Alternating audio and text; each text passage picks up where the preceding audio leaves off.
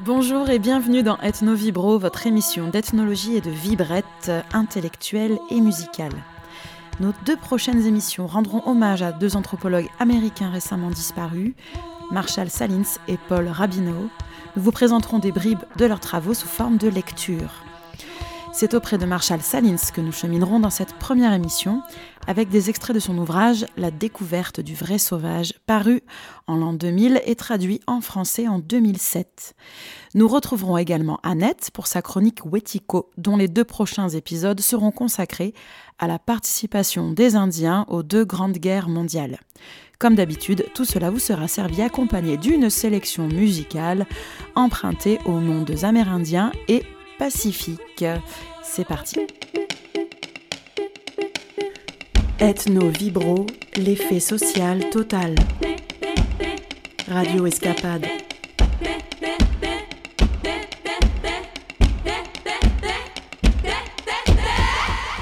Marshall Salins est né à Chicago en 1930. Il nous a quittés le 5 avril 2021. C'est avec ses travaux sur les îles du Pacifique, comme Hawaï et les Fidji, et notamment grâce à ses réinterprétations de la mort du navigateur James Cook en 1779, qu'il insiste sur la place de l'historicité en anthropologie et celle des peuples indigènes dans l'histoire. Plus qu'une anthropologie historique, il défend une anthropologie de l'histoire, c'est-à-dire l'étude que les peuples entretiennent avec leur passé, l'étude des différentes formes de récits historiques et ou mythiques inscrits dans leur culture. L'affaire James Cook est un leitmotiv de la pensée de Salins. Ce navigateur britannique mène plusieurs expéditions pour la couronne d'Angleterre à la fin du XVIIIe siècle dans l'archipel d'Hawaï. Il débarque dans une période rituelle consacrée au culte du dieu Lono, identifié à ce dieu par la population locale. Il bénéficie alors avec son équipage d'un accueil plus que généreux. Après des échanges de denrées et de femmes, le départ de Cook est freiné par la tempête. Obligé de faire demi-tour, il revient à Hawaï et bouleverse le rituel consacré au dieu Lono. Le dieu n'est pas censé revenir et le roi doit reprendre le pouvoir. Pourtant, Cook veut réparer son bateau et récupérer une embarcation volée par les indigènes en prenant le roi en otage, une pratique qui avait déjà fait ses preuves sur d'autres îles. Cela provoque une émeute et son assassinat, sur la plage même où il avait débarqué quelques jours plus tôt, comme un dieu. Ce moment historique reconstitué par Salins à partir des journaux de navigateurs et des récits hawaïens collectés sur place cristallise plusieurs problématiques de la rencontre entre colons et indigènes, entre histoire et mythe, entre permanence et événement, entre capitalisme et peuple indigène. Toute sa carrière, Salins critique l'universalité de la raison pratique, soit le fait que toute culture serait organisée autour d'un intérêt rationnel, matérialiste et utilitariste, et donc que toute culture serait interprétée par les anthropologues de la sorte. Pour Salins, cette conception et analyse de la culture est ethnocentriste, car elle s'ancre dans des présupposés capitalistes et universalisants qui ne peuvent être appliqués à toutes les sociétés étudiées. C'est une interprétation symbolique que Salins défend en plaçant la raison culturelle au centre de l'analyse anthropologique. Il critique également l'opposition entre nature et culture, car si l'humain avait une nature, ce serait bien celle d'être un animal culturel. Et la nature humaine, selon lui, serait une illusion occidentale. Elle ne peut être invoquée pour étudier les humains. Et c'est ainsi qu'il lutte contre la sociobiologie, en vogue aux États-Unis dans les années 70, qui tente d'expliquer par la biologie l'égoïsme, la violence et la hiérarchie comme étant des états naturels des humains. C'est aussi une anthropologie politique qu'il développe toute sa vie contre les théories du pouvoir, héritées en partie de Thomas Hobbes. Aussi, il décrira les sociétés de chasseurs-cueilleurs comme étant les seules vraies sociétés d'abondance dans son livre Âge de pierre, âge d'abondance, en définissant l'abondance non pas dans sa notion absolue, en termes de confort, de propriété et d'accumulation, mais bien dans sa notion relative, c'est-à-dire relative à l'effort de travail investi pour subvenir à ses besoins élémentaires. Marshall Salins fait partie, comme vous l'aurez compris, de la famille des anthropologues anarchistes, une famille que nous aimons ici à Ethnovibro. Vous pourrez d'ailleurs écouter notre émission réalisée sur David Graeber, un autre anthropologue anarchiste, que nous avons réalisé en 2020, ainsi qu'une lecture de confinement réalisée par Katia il y a tout juste un an, en hommage à Pierre Clastre, un autre anthropologue anarchiste, français cette fois, Et tout cela a été réalisé pour Radio Escapade et vous pouvez le podcaster sur l'audioblog Ethnovibro hébergé par Arte Radio. Je vous propose maintenant quelques extraits de la découverte du vrai sauvage, en particulier des deux chapitres intitulés Adieu aux tristes tropiques et Lumière de l'anthropologie, dans lesquels Marshall Salins revient sur la notion de culture et sur les usages qui en sont faits aujourd'hui. Il appuie également sur les présupposés d'une passivité des peuples indigènes face à l'impérialisme culturel et au colonialisme, en démontrant que tous les peuples ont leur chance historique par leur pouvoir d'appropriation, d'adaptation et de transformation.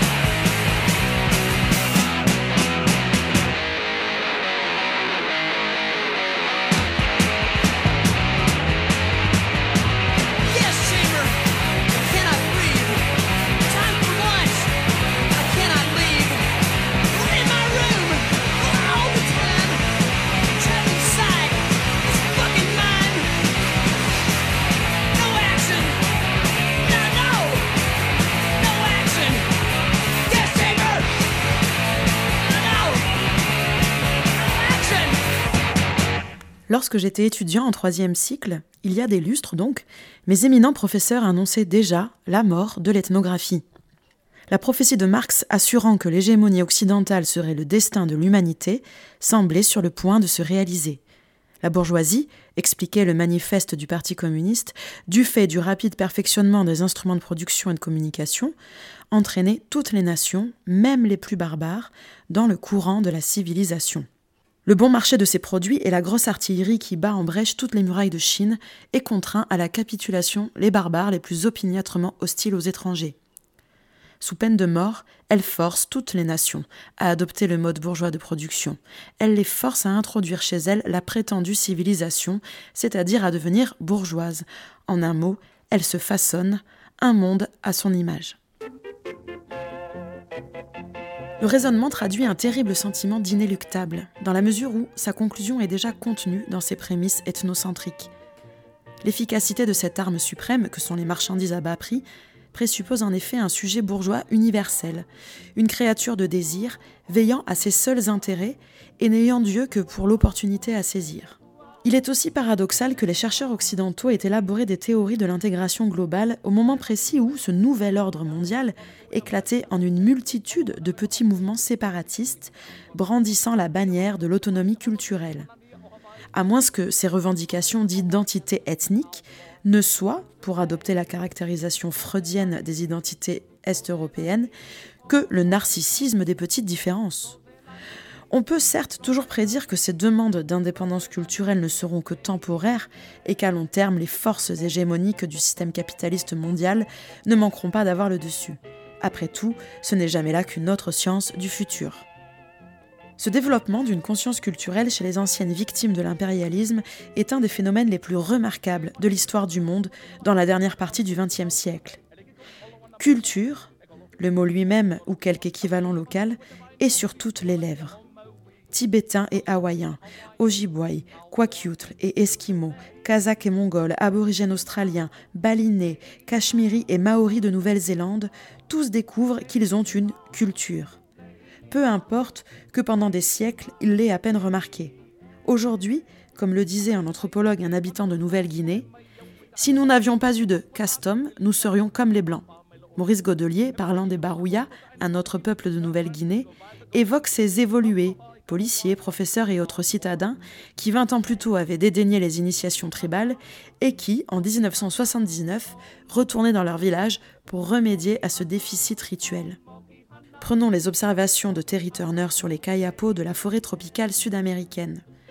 À la fin des années 1980, même ceux qui ne parlaient que le kayapo utilisaient le terme portugais cultura pour désigner leurs coutumes traditionnelles y compris la célébration de cérémonies destinées à préserver la vie, la force et le bonheur des communautés sociales kayapo.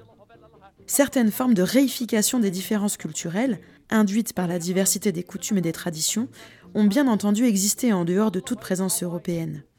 Mais l'actuel culturalisme, comme on pourrait l'appeler, a ceci d'original qu'il revendique un mode particulier d'existence et un droit politique, s'opposant précisément à la présence impérialiste étrangère. Allant bien au-delà d'une simple manifestation d'identité ethnique, notion standard qui ne réussit qu'à appauvrir le sens du mouvement, cette conscience culturelle, comme le remarque encore Turner à propos des Kayapo, amène les peuples à contrôler leurs relations avec la société dominante, en s'assurant des moyens techniques et politiques qui étaient jusque-là utilisés pour les dominer. L'Empire contre-attaque. Nous assistons là à un mouvement spontané et mondial de défis culturels dont la signification et les effets historiques restent encore à déterminer.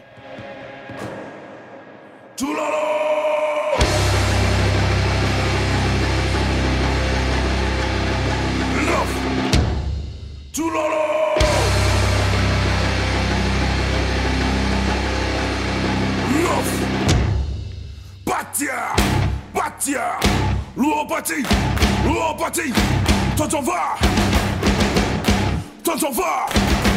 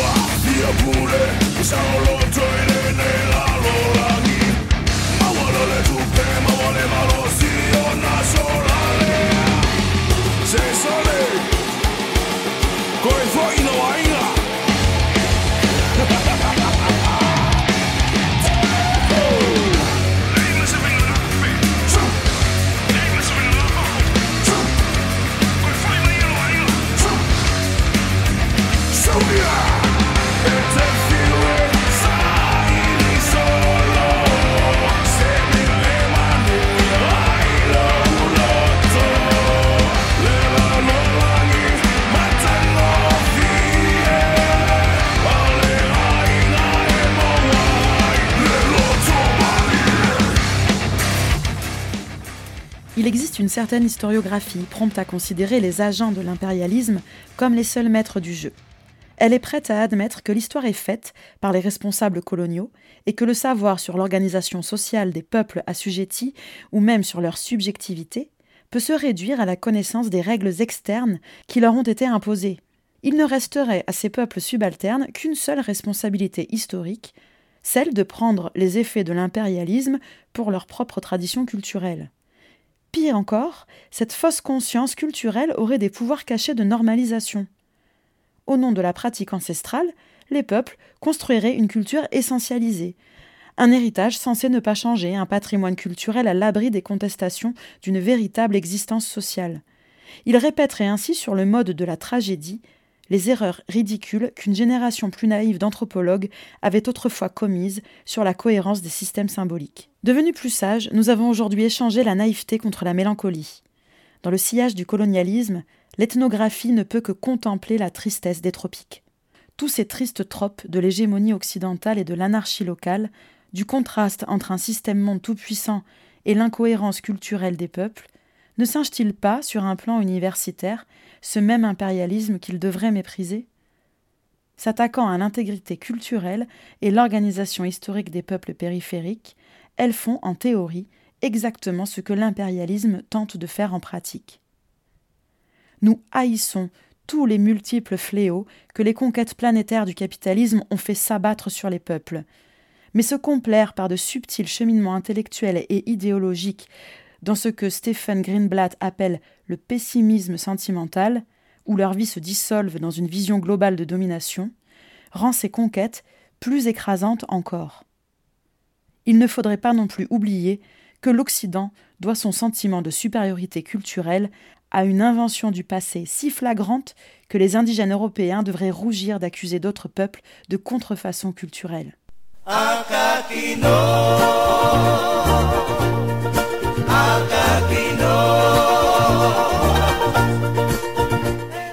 Le système monde en tant que culture est arbitraire, mais sa familiarité nous permet de maintenir l'illusion d'un ordre transparent et désenchanté, qui a la particularité d'avoir été construit par notre rationalité matérielle, notre disposition humaine au choix rationnel.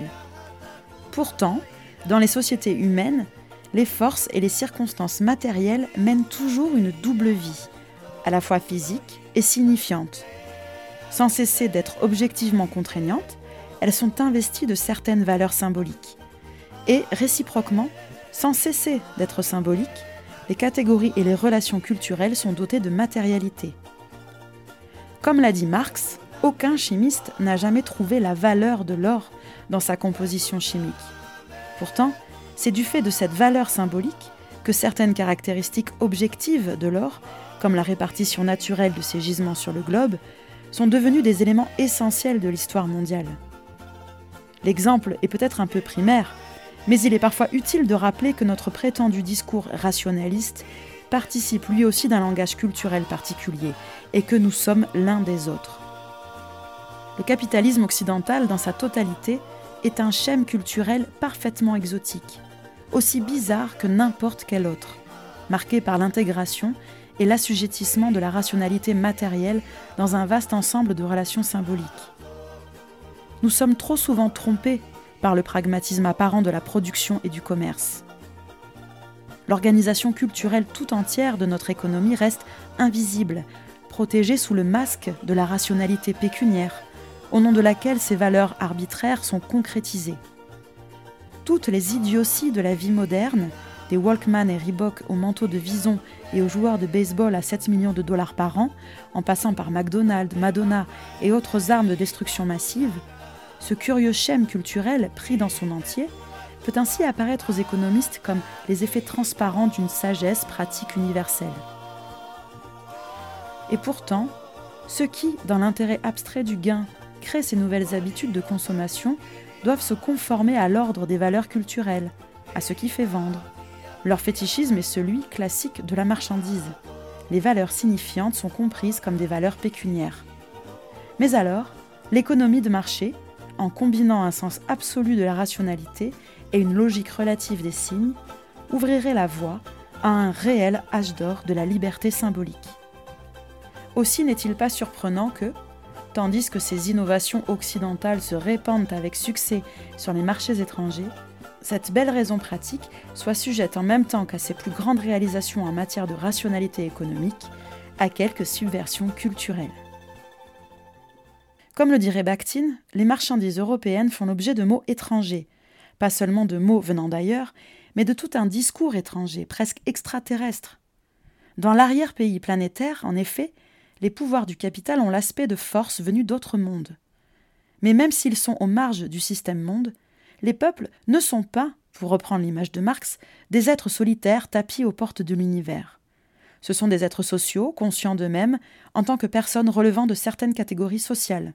Ils sont pères, cousins croisés, chefs, membres du clan des ours, aînés, femmes mariées, iroquois ou tibétains. Des individus vivant en fonction de relations déterminées de parenté, de genre, de communauté et d'autorité, ces relations impliquant des droits et des obligations spécifiques, des amitiés et des inimitiés, une conduite matérialisée dans des modes d'échange et des formes de richesse bien définies. Ils sont donc des êtres sociaux mettant en œuvre des notions cosmiques de pouvoir, des dispositions ordinaires à la moralité, des capacités sélectives de perception, des modalités relatives du savoir et en outre de vastes ressources culturelles de fierté. Nous n'avons pas affaire à des peuples qui n'ont rien ni ne sont rien.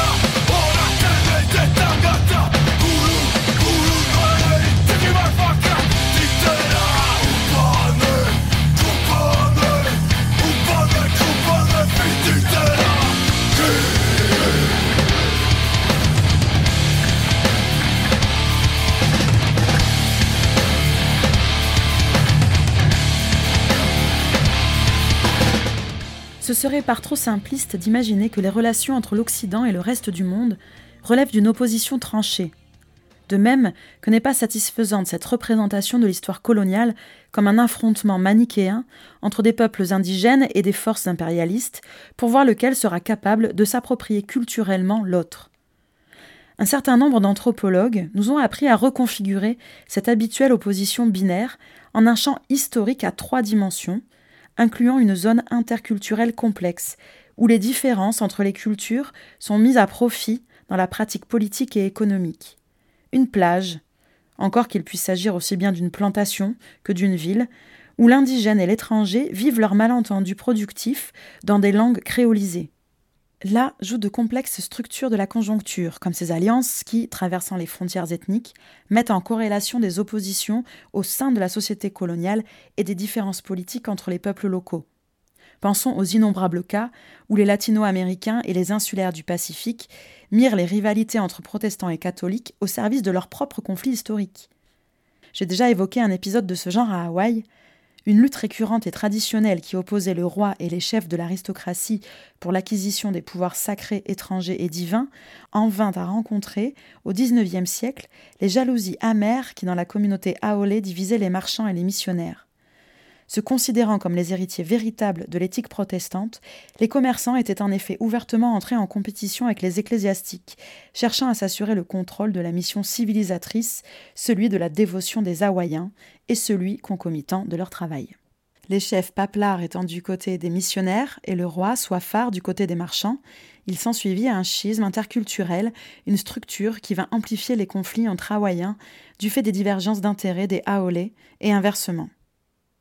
Les énergies des deux oppositions se surimposaient, renforçant les inimitiés, et toute cette affaire donna un élan considérable à la compétition pour la grandeur, à laquelle se livraient les notables hawaïens, en accumulant toutes sortes de produits de luxe étrangers, en particulier au moment où le commerce du bois de Santal à destination du marché cantonné battait son plein. En important de somptueux vêtements de fantaisie et de fastueuses pièces de mobilier, les personnes des chefs pouvaient métonymiquement s'étendre jusqu'aux pays étrangers, dans le ciel, au-delà de l'horizon. Certes, il y a aussi des demandes strictement fonctionnelles de production pour le marché, des adaptations qui atteignent en profondeur la société indigène. Et les valeurs étrangères, tout comme les dispositions économiques, traversent la plage en même temps que les biens. Pourtant, les spécialistes de l'histoire du Pacifique sont parfois surpris de constater que la fameuse pénétration du capitalisme n'a finalement nécessité que peu d'efforts, de violence ou de menaces.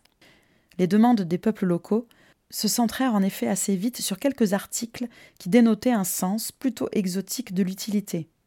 Ainsi se développa au Fidji, au XIXe siècle, un florissant commerce de dents de cachalot, tandis que celui des couvertures de la baie d'Hudson faisait la fortune des marchands en Amérique du Nord-Ouest, et que celui des soies chinoises et des draps fins anglais était en faveur à Hawaï.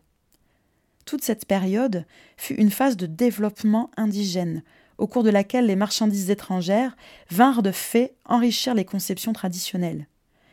Il ne faudrait pas pour autant conclure de cette réceptivité des peuples que la culture fidjienne est un concept indéterminé, sous prétexte que la prétendue culture semble être privée de toute frontière, intégrité ou totalité.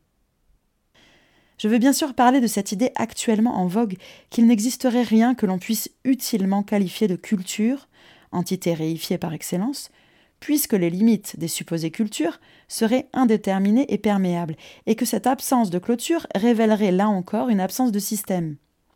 Paradoxalement, cet argument prend un pouvoir culturel d'inclusion pour une incapacité à maintenir une frontière. Il repose sur une sous-estimation des compétences et du caractère systématique des cultures qui sont toujours universelles dans leur portée, et par là même capable d'intégrer des objets et des personnes étrangères dans des relations logiquement cohérentes. Le phénomène s'est largement vérifié dans le cadre de l'impérialisme occidental. La seule culture qui n'ait pas été déconstruite par les innovations de l'avant-garde et qui garde sa cohérence essentielle et monolithique, celle d'un système de pouvoir. Pour les peuples locaux, en effet, l'Européen n'est jamais complètement un étranger. Comme le dit Marilyn Stratern à propos de la Mélanésie, les Européens furent quelque peu surpris de réaliser que leur arrivée était loin d'être une surprise. Les peuples occidentaux n'ont pas le monopole des pratiques d'inclusion culturelle, pas plus qu'ils n'ont affaire à des amateurs au jeu de construction de l'autre. toute société connue de l'histoire est une société globale. Chaque culture, un ordre cosmologique. Englobant l'univers entier dans son propre schème culturel, comme les Maoris ou les indigènes australiens incluent l'ordre de la nature dans l'ordre de la parenté, les peuples accordent aux êtres et aux choses situés au-delà de leur proche communauté une place déterminée dans sa reproduction. Dieu ou ennemi, ancêtre ou afin, les autres constituent d'une manière ou d'une autre les conditions nécessaires à l'existence de la société. Source du pouvoir et des bonnes choses de la culture, bien que parfois dangereux, ces êtres de l'au-delà représentent la difficile situation de dépendance dans laquelle tous les peuples se trouvent. Tous doivent en effet assurer leur existence dans une confrontation permanente avec des conditions extérieures, naturelles et sociales, qu'ils ne créent ni ne contrôlent, mais qu'ils ne peuvent pourtant éviter. This is our number one Beach Boys song, everybody. Nice party song. Want all of you? Sing along with us? All you gotta do is say "Ele Kalele," all right? Okay, gang? Tall, and tonight,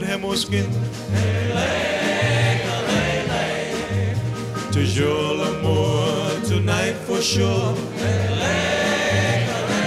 Cha cha cha.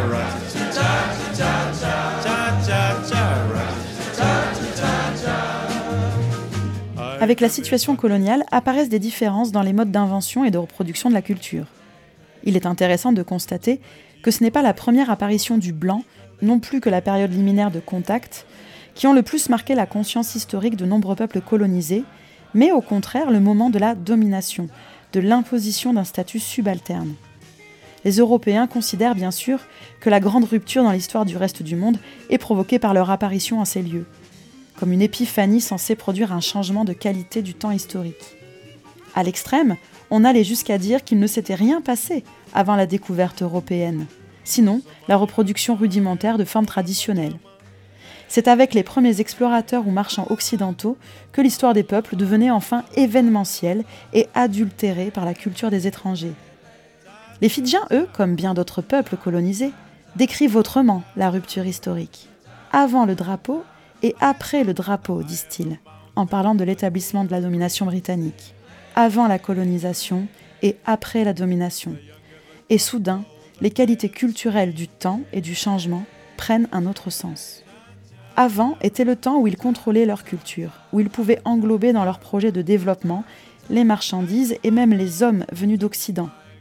Les richesses étrangères entretenaient les schèmes culturels indigènes. La parenté à Hawaï les festoiements cérémoniels à Ponapé et dans les montagnes de Nouvelle-Guinée, la chasse et la guerre dans les plaines américaines, le potlatch sur la côte nord-ouest. C'est bien pourquoi les chevaux, le tabac, les couteaux de brousse ou les vêtements, et jusqu'au christianisme, quoique venu d'Europe, sont toujours considérés localement comme faisant partie de la culture traditionnelle. Nous sommes là dans le cadre du development, cette réponse indigène à l'Occident. La notion de development vient de l'idée que la plus grande continuité peut reposer sur la logique du changement culturel. Development vient d'un terme néo-mélanésien improvisé, glané par hasard à l'Université du Pacifique Sud, quand l'emploi du mot anglais development dans une phrase en pidgin sonna à mon oreille comme develop man. Car du point de vue de ce que les peuples estiment digne des êtres humains, c'est effectivement un development. Il s'agit d'un accomplissement culturel à une échelle et dans des formes matérielles jusqu'alors inconnues et qui va bien au-delà d'une simple infiltration des relations du marché capitaliste. Bien sûr, la dépendance à l'égard de l'économie mondiale, qui a ses propres rythmes et raisons, peut à long terme rendre le développement local vulnérable. Mais encore une fois, la destinée n'est pas l'histoire. Et elle n'est pas toujours une tragédie les anthropologues connaissent des formes spectaculaires de changement culturel indigène qui se transforment en mode de résistance politique au nom d'une persistance culturelle. Ce terme de développement recouvre une façon autochtone de faire face au capitalisme, un moment passager qui, en certains lieux, a tout de même duré plus d'un siècle.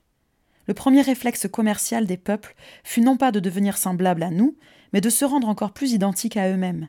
Ils mettaient les denrées étrangères au service des idées autochtones, de l'objectivation de leurs relations et de leur conception du bien vivre. Projetés dans l'orbite du système capitaliste mondial, cette croisade globale pour la rationalité économique, les habitants des montagnes de Nouvelle-Guinée se révélèrent très vite experts en stratégie mercantile, qu'ils mirent à profit pour organiser les plus extravagantes cérémonies traditionnelles qu'on ait jamais vues.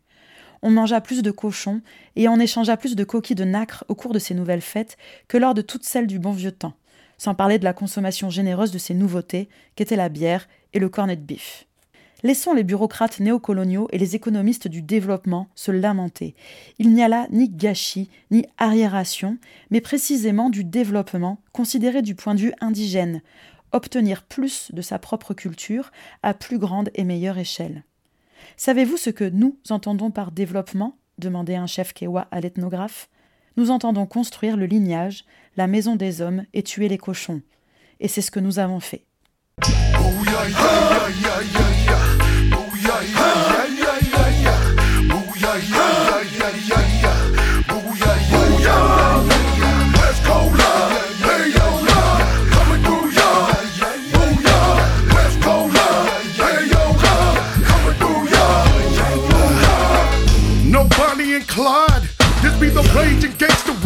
On a suicide mission. Journey with me through the eyes of the Almighty. Booyah!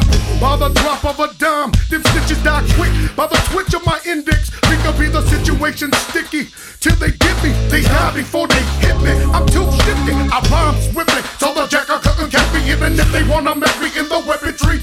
Walk the walk with me, talk the shit with me. So yo, block up with me, shut the world with me. Never tempt me, machete toaster, blade slicer. Open pop of the creep walker, full timer, body choker, mafia, gang stalker, my blade, cover roll, if they go, who you coming with? Huh?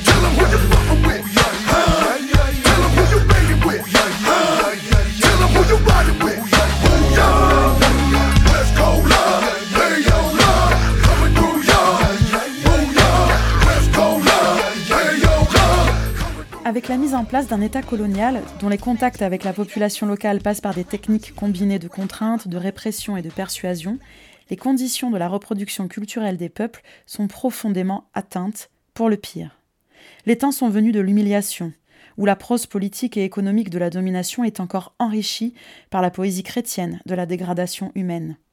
Les missionnaires américains ne cessaient de se désoler. Les Hawaïens manquaient vraiment de disposition au mépris de soi, mangeant trop, riant à tout propos, copulant à tout va, ne travaillant jamais assez, les insulaires étaient tout simplement incapables de comprendre à quel point ils étaient dépravés. Il fallait tout leur imposer, l'entière cosmologie judéo-chrétienne de notre condition de pauvres mortels, cette nature humaine par essence corrompue par le péché, cette vie comme punition, leur imposer le système entier de haine de soi. Alors seulement, quand ils étaient assez dégoûtés d'eux-mêmes, ils pouvaient aspirer à devenir comme nous, civilisés. Mais dans la plupart des cas, le projet culturel universalisant de l'Occident a dû en rabattre.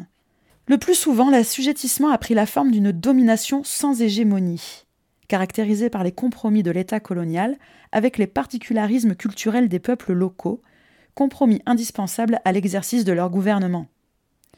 Dans cette domination sans hégémonie, la vie de la société civile n'est jamais totalement absorbée dans l'activité de l'État.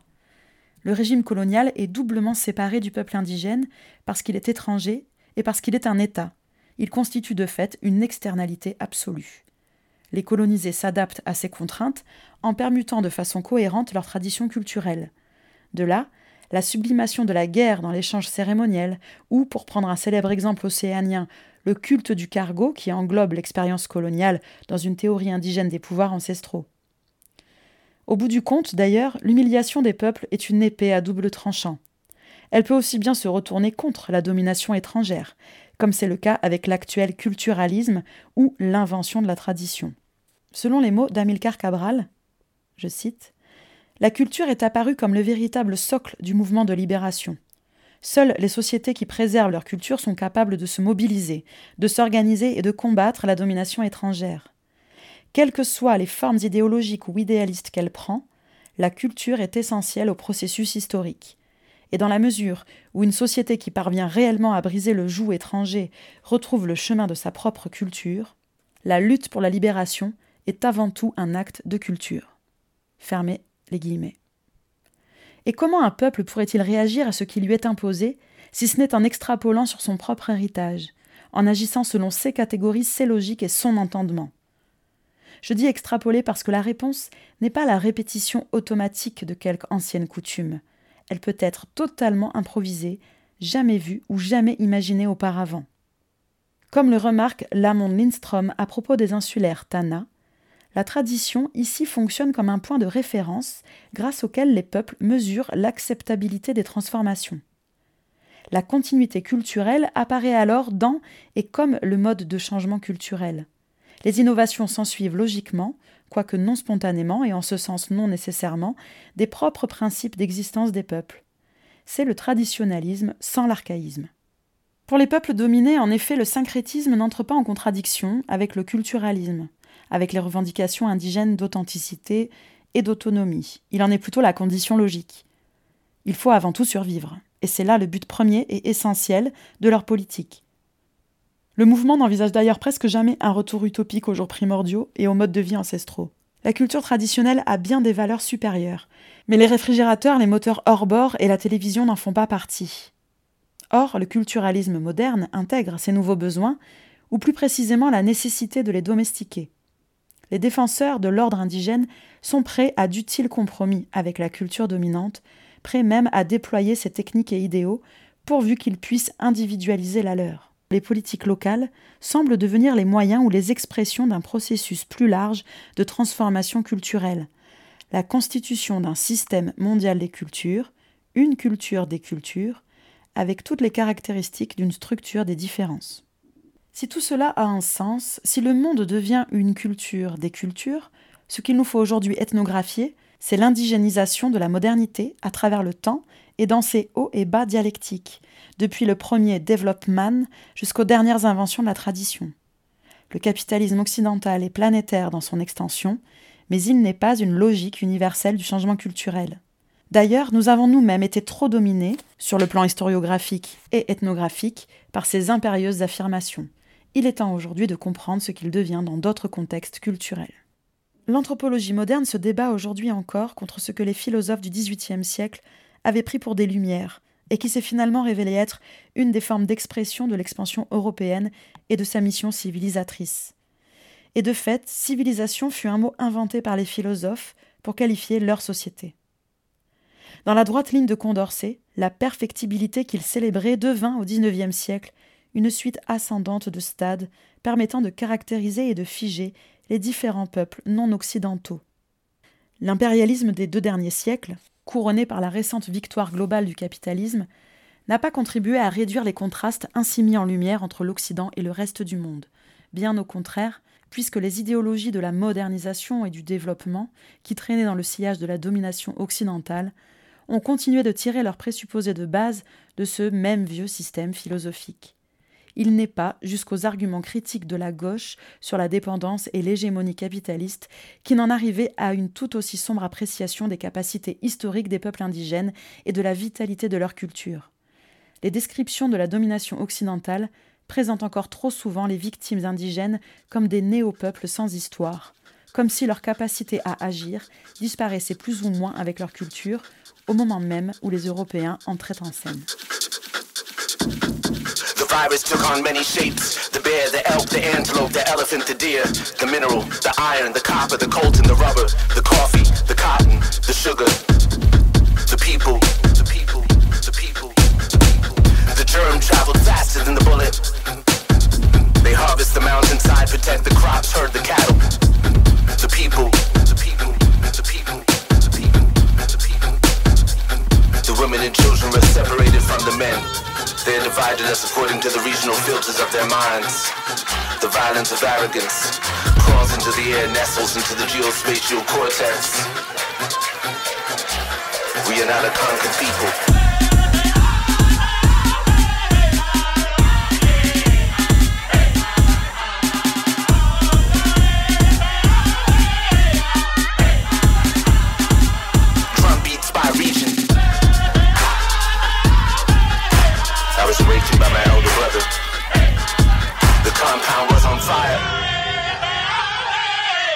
By my elder brother. The compound was on fire.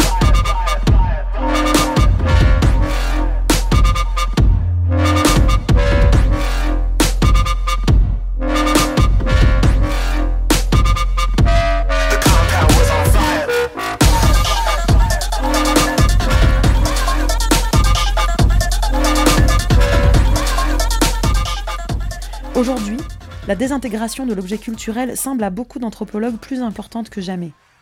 Confrontés à la disparition évidente des cultures de la vieille anthropologie, au naufrage des logiques cohérentes et des frontières définies, fortement mises à mal par le passage au système monde, ils sont tentés de succomber à une panique postmoderne et de mettre en doute que puisse finalement exister quelque chose comme une culture. Et cette panique les saisit précisément alors que, tout autour d'eux, les peuples ne cessent de vanter les mérites de leur culture. Aujourd'hui, tout le monde a une culture et il n'y a plus que les anthropologues pour en douter. Mais pourquoi s'affoler? L'histoire lui offrant aujourd'hui un nouvel ensemble de structures, de pratiques et de politiques culturelles, l'anthropologie devrait plutôt y voir l'opportunité de se renouveler. La discipline n'est ni plus ni moins prospère qu'autrefois, confrontée comme toujours à des cultures qui disparaissent au moment même où nous apprenons à les percevoir, pour réapparaître sous des formes que nous n'aurions jamais imaginées.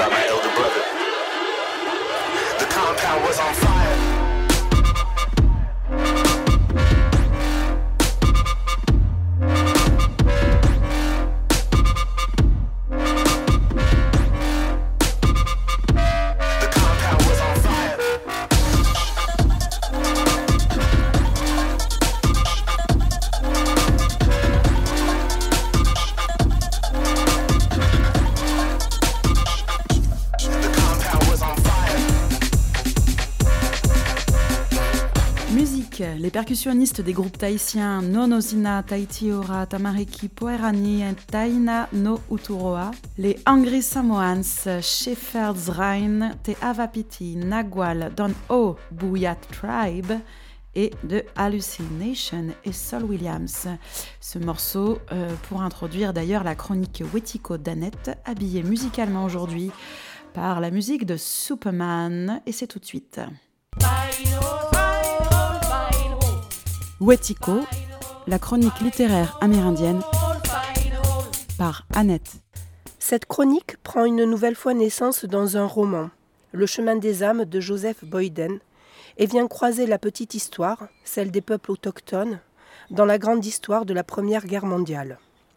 Elle témoigne aussi de mon étonnement face à l'immense émotion qui me gagne quand je pense à ces Indiens venus mourir si loin de leur terre et si près de la mienne tout comme c'était déjà le cas lors de la précédente chronique relatant l'histoire de Leatherman, venu en Europe avec le Buffalo Bill Show et enterré au carré commun du cimetière Saint-Pierre à Marseille. Je vais vous lire le quatrième de couverture du Chemin des âmes, suivi de quelques extraits euh, jusqu'au départ au front.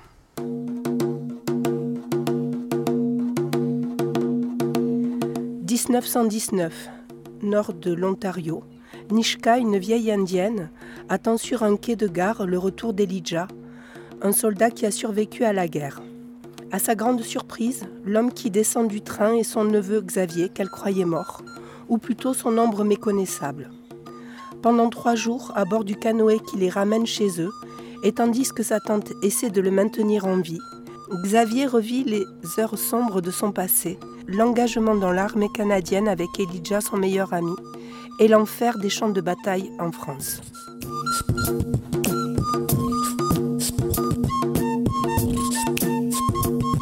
La pluie bat sur le sable autour de moi. Ce soir, la pluie imprègne peu à peu la laine de cet uniforme que je n'ai pas quitté. Et il en monte une odeur animale qui me ramène au champ de bataille. Je ne veux plus jamais y retourner. Ma tante se repose sous son tipi, moi je ne peux pas. Quand je m'y risque, ces camarades morts que je ne veux pas revoir me visitent. Ils m'accusent de choses que je n'ai pas faites, ou bien d'autres que j'ai commises. Nous nous sommes tous conduits là-bas de façon qu'il vaut mieux taire. Elijah surtout. Il reste le plus doué. Où est-il? Nous aurons passé toute la guerre côte à côte pour nous perdre au tout dernier jour. Un obus est tombé trop près. Il m'a lancé dans les airs et soudain j'étais oiseau. Quand je suis redescendu, je n'avais plus ma jambe gauche. J'ai toujours su que les hommes ne sont pas faits pour voler.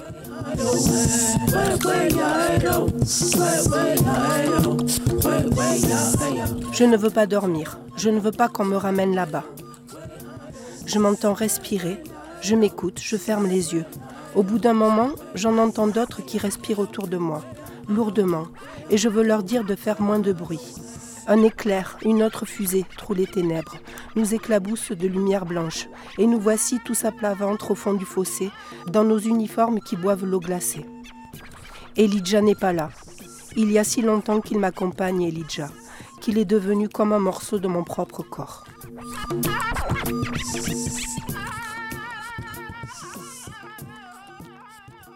La pluie tombe de plus en plus fort. Bientôt je ne distingue plus le bruit des canons de celui du tonnerre. Les soldats se dandinent en gémissant. Nos bardas pèsent plus lourd de la moitié de notre poids. Les hommes autour de moi ressemblent aux chevaux que je vois par ici, nerveux, inquiets, piaffant sans cesse. Derrière moi, quelqu'un raconte que les gradés, à la première incartade, font amener nos soldats derrière les lignes pour les fusiller. Un autre dit que les Canadiens viennent de se faire battre dans un endroit qui s'appelle Saint-Éloi, que notre bataillon doit s'y rendre en renfort. Les rumeurs continuent jusqu'au moment où elles deviennent vérité. On part pour le front aujourd'hui. Don't you even know how to be a real Indian? I guess not. Oh shit, no wonder. Jeez. I guess I'll have to teach you then, ain't it?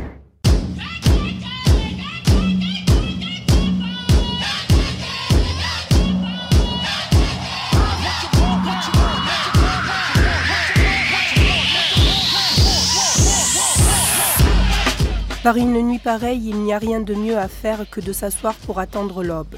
Inutile même d'y songer, alors qu'on peut tomber à tout moment sur une patrouille allemande. Pour autant que je sache, notre section vient de se glisser derrière leur ligne et se trouve maintenant en territoire ennemi. Quand j'y pense, une petite boule d'angoisse se forme dans mon ventre, et les bruits d'ailes de ces gros oiseaux dans les marais qui s'ébrouent, béquettent, déglutissent, deviennent soudain les bruits des boches à la peau verte, rampant vers nous dans la boue, s'agrippant à la terre de leurs doigts crochus avec leurs casques à pointe prêts à m'embrocher le dos.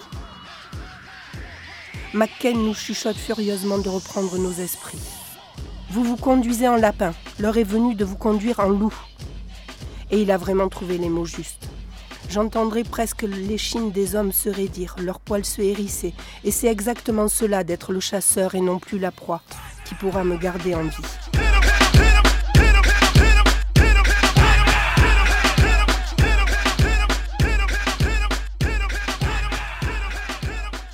Je cherche à me rappeler une de mes propres chansons, mais ces paroles anglaises tout autour de moi l'empêchent de revenir.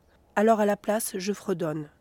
Et je m'aperçois bientôt qu'un autre fredonne lui aussi, mais faux et fort, plus fort, jusqu'à ce que son fredonnement devienne un cri et que sans autre avertissement, le tonnerre et une vague brûlante me crachent loin de cette terre, tandis que la rivière et les arbres embrasés éclatent dans ma tête.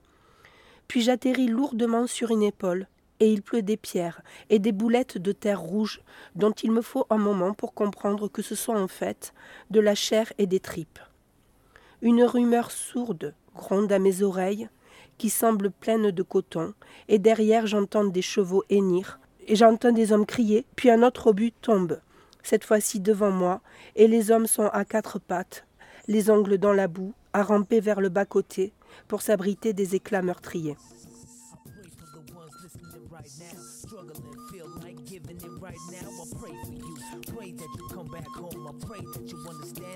McKen nous réclame, Elijah et moi. Lâchez vos bardas, les gars, nous dit McKen.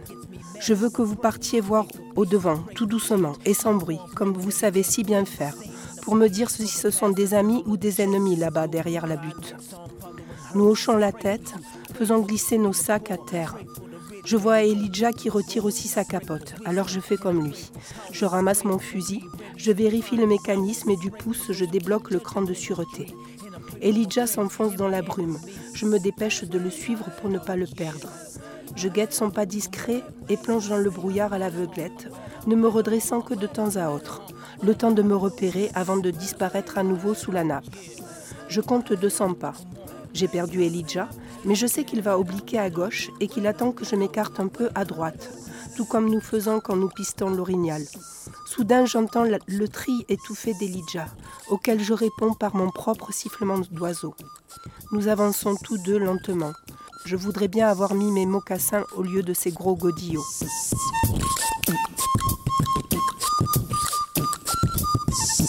Pour les cris, un voyage de trois jours, qui s'appelle le chemin des âmes, est nécessaire pour que l'âme rejoigne le grand Manitou. C'est ce voyage que font Nishka et Xavier en rentrant chez eux, même s'ils savent bien que, comme le dit Nishka, de là où tu es allé, on ne revient jamais. L'engagement d'Amérindiens du Canada à leur dominion britannique, et en moindre mesure des USA dans la Première Guerre mondiale, est loin d'être un épiphénomène. Ainsi, des milliers d'Amérindiens se sont engagés dans les armées américaines ou canadiennes. C'est un mouvement d'ampleur que l'on peine à mesurer, car les Indiens engagés ont été invisibilisés et les États ont largement tardé à reconnaître leur réelle implication dans l'effort de guerre.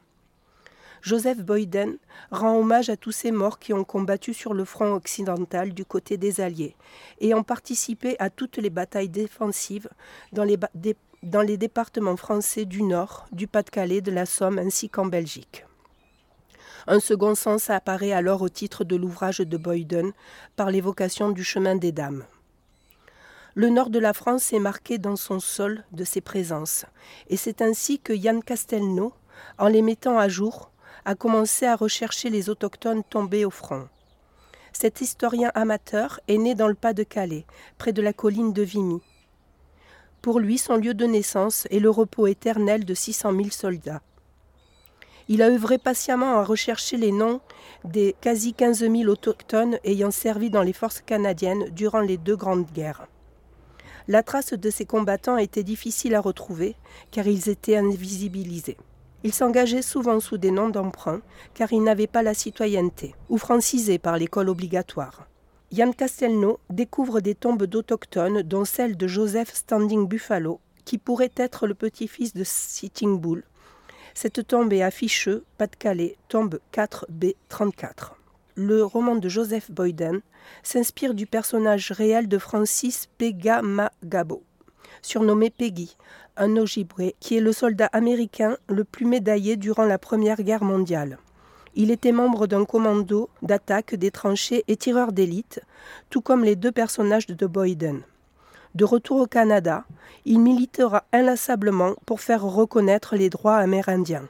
Je me demande pourquoi cela m'émeut tellement de les savoir enterrés là.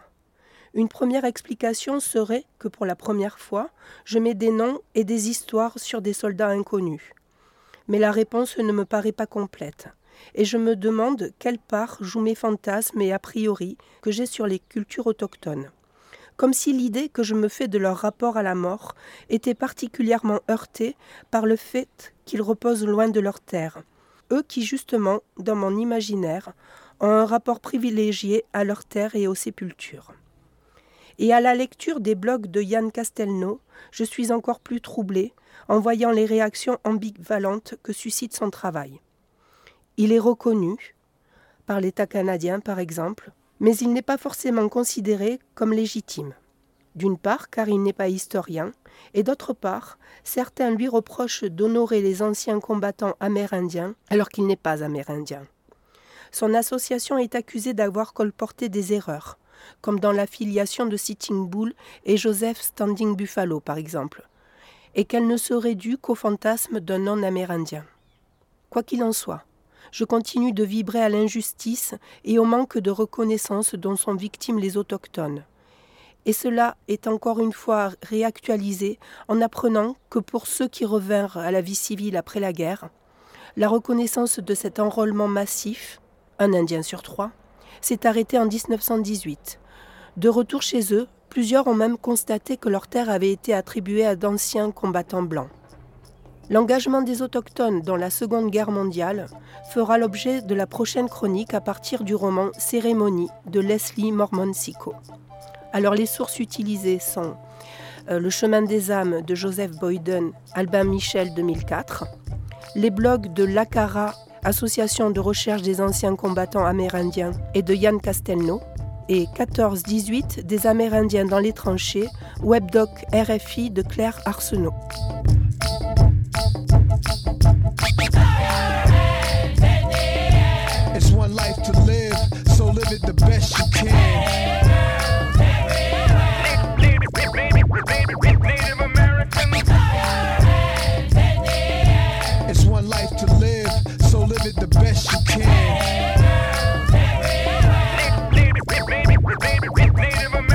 Somewhere there's a person who lost a mother, lost a son, lost a friend, lost a brother. Way back they had a fight, never spoke hardly. Now they never get the chance to say I'm sorry. Somewhere there's a little boy who's ready to play. First game basketball, but this a sad day. See, dads had a fight with his moms and he was gone. Now we sad see another dad cheering his son on. There's a young girl cutting in the flesh, suicidal, nothing but death. Up in the breath, molested by your loved one. The pain is real, but won't tell anybody cause the shame she feels. And somewhere there's a man cheating on his wife, playing with fire, been a liar all his life. And he laughs that his whole past is stained with sin and doesn't know his wife's doing the same thing to him, and it's real. It's one life to live, so live it the best you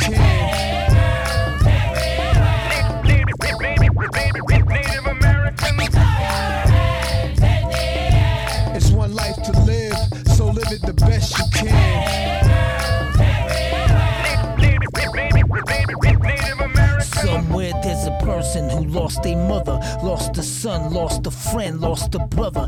Way back they had a fight, never spoke hardly. Now they never get the chance to say I'm sorry. Somewhere a young woman just hit the stage, they throw dollar bills at her. She strips for days, she's getting paid, trying out different ways. She cries herself asleep and says it's okay. And somewhere there's a pastor who prays a lot, but sometimes it feels like heaven's gates are locked. Come Sunday, he's preaching all about his love, even though he knows his daughter's strung out on drugs. And somewhere there's a young man watching his back from the bullies after school, cause they always attack. See, he always had a hard time making some friends, and if the bullies don't stop, he's gonna take his revenge, and it's real. Merci à Annette, aussi à Antoine pour les suggestions musicales. On se retrouve dans 15 jours pour un hommage à Paul Rabinow avec Gaëla et pour la suite de Wetiko sur les Indiens dans la guerre mondiale. Vous pourrez réécouter cette émission en rediffusion samedi à 9h ou bien en podcast sur le site radioescapades.org mais aussi sur l'audioblog Arte Radio, bien sûr, d'Ethno Vibro.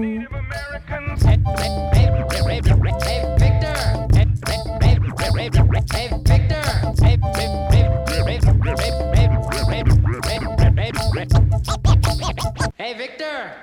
What about your dad?